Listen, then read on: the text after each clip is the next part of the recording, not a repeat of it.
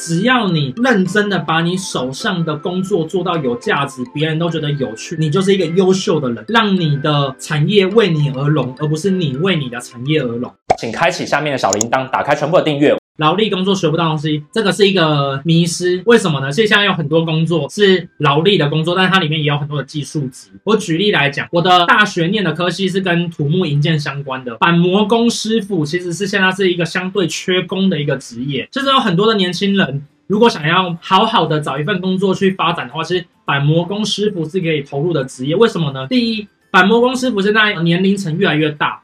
第二，现在其实有很多的新的板模工的技术出来，所以如果你在这个劳力的工作里面，你找到新的技术，并且从国外把它代理回来的话呢，其实你是可以在这个领域呢可以发光发热的。所以并不代表劳力的工作就不值得深耕，只是你要怎么耕耘而已。我举个例子来讲，我还是举那个江振成或者是吴宝春先生，他们两个厨师、面包师不算不算劳力的工作？算呐、啊，也是很劳力的工作。那我问一下，写程序的软体工程师算不算劳力的工作？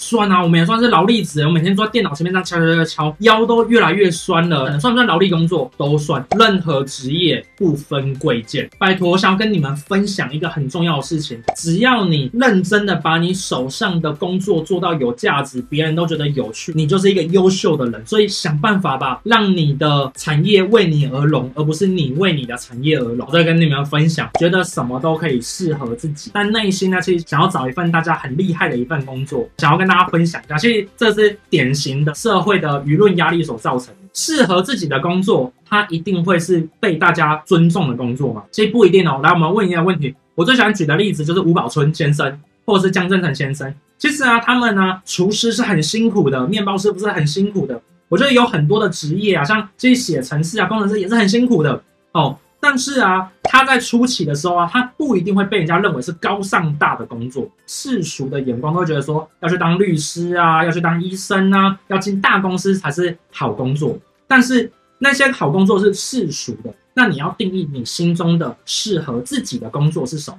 像呃，我看了那个江正诚先生他的八角哲学，他里面就提到说，他就是希望把菜煮好，他看到别人吃了他的东西笑出来的那。那种感觉，他觉得他心满意足，纵使中间很累很热，然后他挑菜很辛苦，他就觉得那件事情是他看到别人笑得很开心的时候呢，这就是适合的。那时候他饿着肚子，他都愿意做这件事情。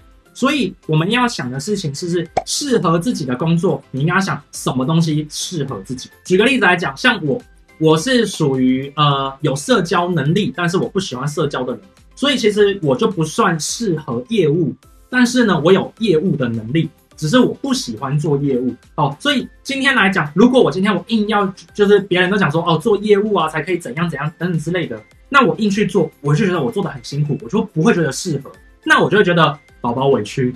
哦，所以其实有很多人的状况就是，他 maybe 他可能照着世俗的眼光成为了呃很厉害的公司里面的一员之后呢，或者是他可能觉得说，现在很多人都讲说，呃，自雇者 freelancer 很厉害，他就跑去接案，看起来好像可以养活自己。结果呢，做了一段时间之后呢，发现到我觉得我过得很不舒服，我觉得我的人生开始迷茫。这原因就是因为他认为的好是别人眼里的好，要去想你心中认为的适合是什么。哦，心中认为的适合是什么？那这个是一个关键。那很多人可能想说，他不想要找一份薪水低的，然后呃，想要不想要找一个烂烂的，想要找一个大家觉得好的事情来。如果你没有能力，你的选择性就很少，所以你必须要不停的累积你的硬实力跟软实力，你才会增加你的选择性。那不然，不管怎样，你都会觉得很痛苦。那像我这边现在有个小伙伴讲说，觉得还是去 Seven Eleven 打工最开心。来。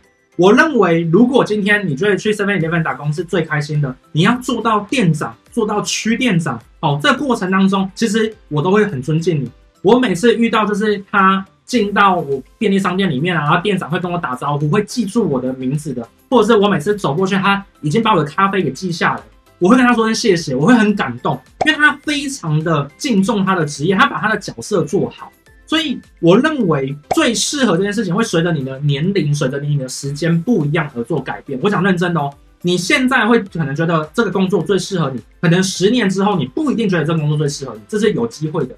所以基本上面呢，你要去想的事情是：是你到底能不能把你的当下做好，能不能把你的当下做好？所以我认为，如果今天你是一个有职人精神的人的话呢，你做什么就像什么。我觉得你只要做什么像什么，然后从中呢做到别人会称赞你的这个过程，其实这就是适合你的工作。我想跟你们分享哦，这这是我想要补充的一个地方哦。所以我认为世界上面没有烂工作啊，只有你能不能发挥价值。所以如果今天呢，你觉得你现在的工作被人家瞧不起了，被人家不看好了，我觉得不用担心。为什么呢？我不是这个本科系的，我曾经去做这件事情，我被我的研究所同学，被我的大学同学讲说。马克凡呐、啊，不要闹了啦，赶快回去考什么国家证照了吧。我那时候听了之后，我就想说啊，关你什么事？我认为我这条路我很清楚，这条路我是对的啊。我觉得这个是适合我的、啊。虽然说我跟你们不同条路，但是你应该尊重我吧？不能说因为我跟你念大学同一个科系，我就要跟你走一样的路啊，没这个意义嘛。所以大家要想办法去找到什么东西是适合自己。而且，呃，我相信我的受众普遍人应该是低于四十岁以下。其实都还很年轻呢、对啊，四十岁以下，我们在社会上面，我们还算是青年青年呢、像像现在我大概三十二、三十三岁了，虽然说已经是呃，我有时候调侃我自己，调侃我自己已经是中年大叔了哦。但是其实严格上面来讲，我看到有很多前辈七十岁了、六十岁了、八十岁都还在职场上面打拼，我凭什么觉得我自己已经很老了？我还很年轻呢？哦，所以不要因为你觉得你哦时间不够了，你就你就没有去找到你的适合这件事情，你还是要回头去定义一下什么东西适合你。我想要跟你们分享。好，那这就是我们今天呢马克凡生活 CEO 啊所讲的这些内容哦。那如果对你有帮助的话呢，就帮我分享出去。那如果呢你对这些内容啊都觉得很棒，记得用笔记把它写下来。写完笔记之后呢，tag 我的 IG，然后呢发到你的线动上面。我最近有开一个破圈的社团，里面呢都在讲实战进圈的方法很简单，那就是呢，你只要写了我的内容的笔记，并且在线动上面呢 tag 我，我看到之后呢，我就会主动邀请你了。那知道跟做到之间的差距在于努力的执行跟练习哦。那我们下次见喽，拜拜。